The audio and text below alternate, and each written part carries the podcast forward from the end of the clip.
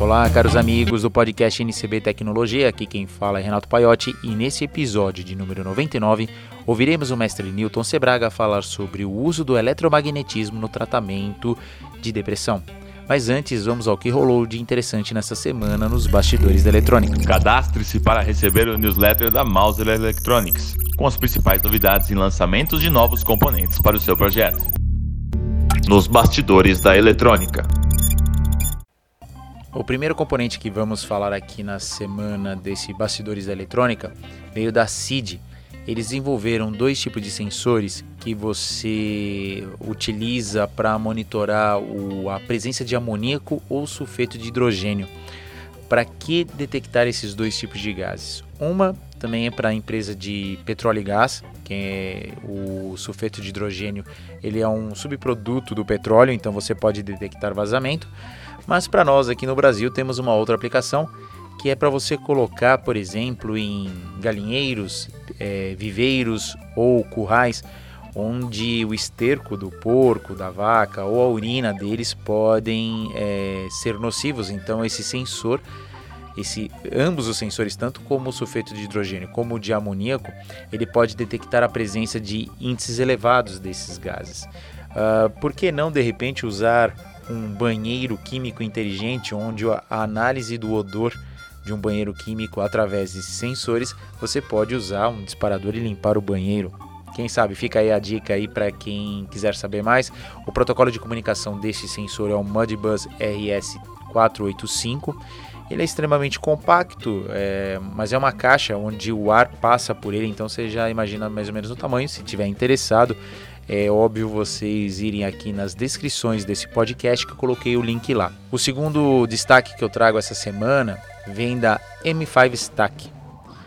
O pessoal da M5, uh, eh, eles tiveram como mercado encaixotar tudo.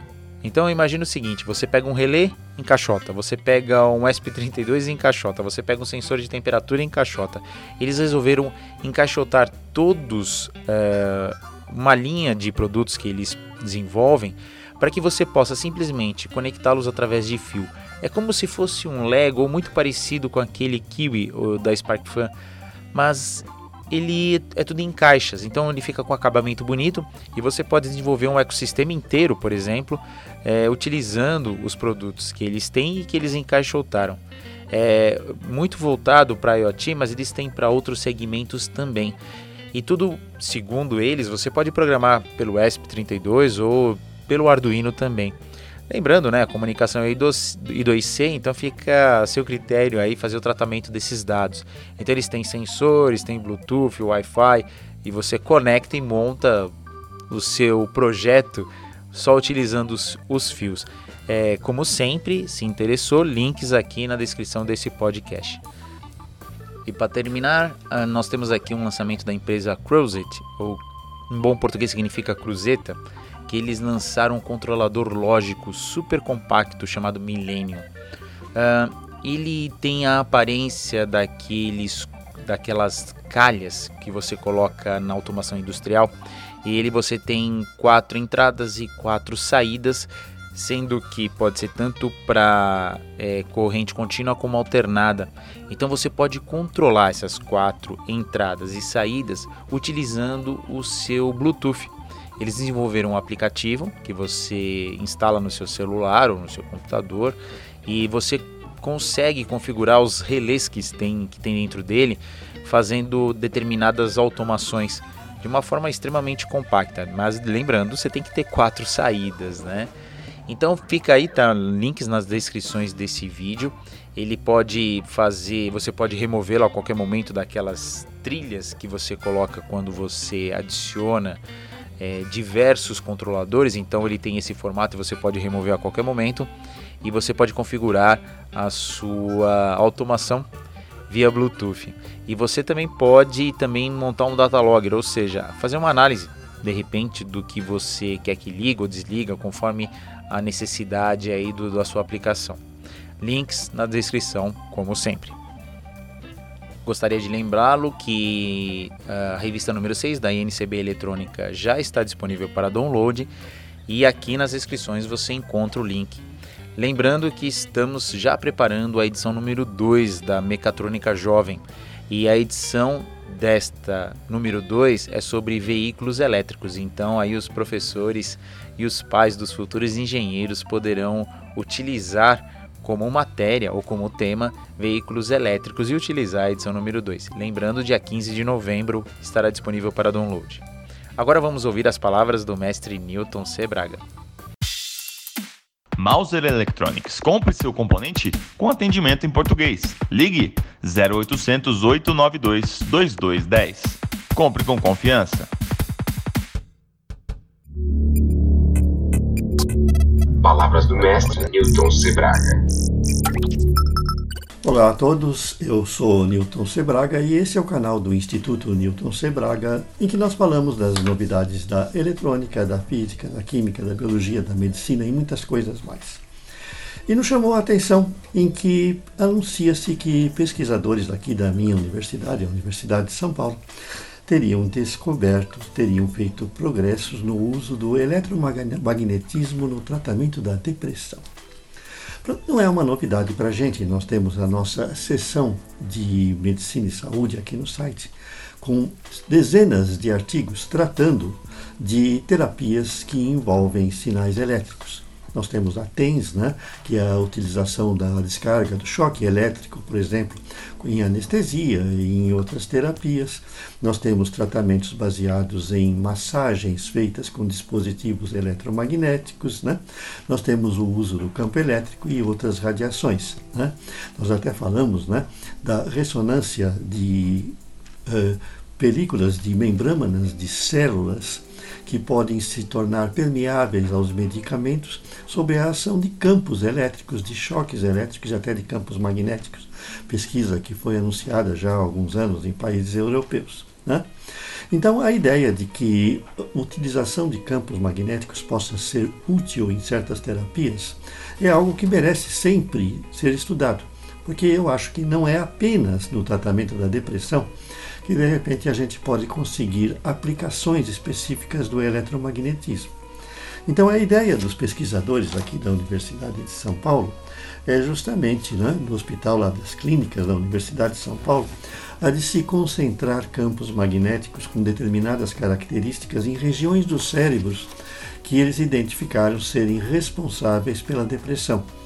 E assim esses estímulos poderiam é, ter efeitos bastante positivos, né, no sentido de se eliminar a depressão. Né?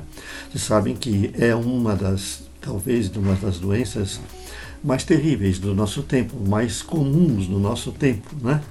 pelo modo de vida das pessoas, pela vida agitada, pelos acontecimentos que podem ocorrer na vida de cada um, uh, o estado de depressão ele é bastante comum, certo? Vamos dizer que é uma doença que aflige uma quantidade talvez muito maior de pessoas do que a gente pensa, porque não existe talvez eh, um estudo estatístico que consiga alcançar todos que tenham esse problema. Assim, se a gente puder diagnosticar melhor eh, esse problema e ter elementos de tratamento baseados em uh, terapias não invasivas, né? Porque o campo magnético ele não é, é não invasivo e também não tem efeitos, vamos dizer, uh, químicos colaterais, ele não deixa resíduos. Né? Quando você aplica qualquer tipo de radiação num corpo, né? essa radiação desaparece tão logo a fonte seja desligada ela não tem efeito cumulativo. A única que tem efeito cumulativo é a radiação atômica, porque ela provoca alterações nas células que fazem com que elas fiquem radioativas ou eventualmente se transformem. Então aí nós temos um efeito cumulativo. Né? A radiação ela é, passa a ficar é, não retida na própria célula, mas ela passa a, ela pode modificar a célula no sentido de que ela se torne também radioativa. Né? Então esses são efeitos que são perigosos quando a gente trata com a radiação atômica. Nós não estamos falando de radiação atômica, estamos falando de radiações eh, do espectro eletromagnético e especificamente de campos, campos elétricos e campos magnéticos. Assim, uma terapia baseada em eletromagnetismo seria fantástica. Primeiro, porque ela poderia ser aplicada sem efeitos cumulativos e de maneira não invasiva e de uma maneira simples. Né? Um circuito eletrônico com uma bobina se dirija o campo magnético para a área que seja visada, ela não tem perigo, não apresenta o perigo, por exemplo, de afetar pessoas próximas, como é o caso do raio-x. Né? Então, isso seria muito interessante.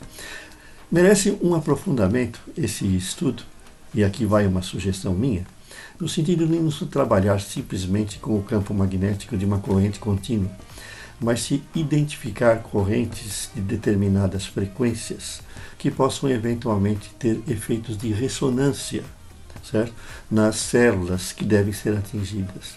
Nós já sabemos de estudos que foram feitos lá na Europa, como eu falei, que a membrana de uma célula ela pode se tornar permeável quando ela for estimulada com um sinal elétrico de uma determinada frequência, inclusive um campo magnético, facilitando a penetração de medicamentos. Quem sabe é, um estudo mais profundo, no, utilizando-se um espectro de baixa frequência, para os campos magnéticos permita tornar esse tratamento até mais eficiente, mais eh, ativo, no sentido de que ele pode encontrar a frequência de ressonância de partes daquelas células que justamente sejam responsáveis pela depressão. É uma coisa a ser estudada. Né? A eletromedicina ela está ainda numa fase que é muito é, superficial. Nós temos muito que aprender sobre isso. Nós temos inclusive artigos lá no site que falam dos sinais elétricos do corpo humano. Existe um espectro variado de sinais. E como os sinais externos afetam o nosso corpo, ainda é algo pouco conhecido. A gente pode se aprofundar muito mais, né? Eh, um estudo interessante que tem sido feito é justamente esse, de que campos magnéticos e elétricos de determinadas frequências poderiam tornar permeáveis as células cancerígenas, facilitando a penetração dos medicamentos. Com isso, a quimioterapia, que hoje é extremamente agressiva, né, ela poderia ser muito melhor certo? Muito teria um efeito muito mais intenso, muito melhor, se a gente pudesse reduzir as doses a níveis baixíssimos, porque as células se tornariam permeáveis a essas drogas, né? Porque hoje nós precisamos de níveis muito elevados, porque apenas uma parcela muito pequenininha consegue penetrar nas células cancerígenas. Enfim, coisas que nos deixam esperançosos sobre as aplicações da tecnologia na medicina. Né? Se vocês gostam do assunto, visitem a nossa seção de medicina né, e meio ambiente e, e saúde e meio ambiente né, lá no site.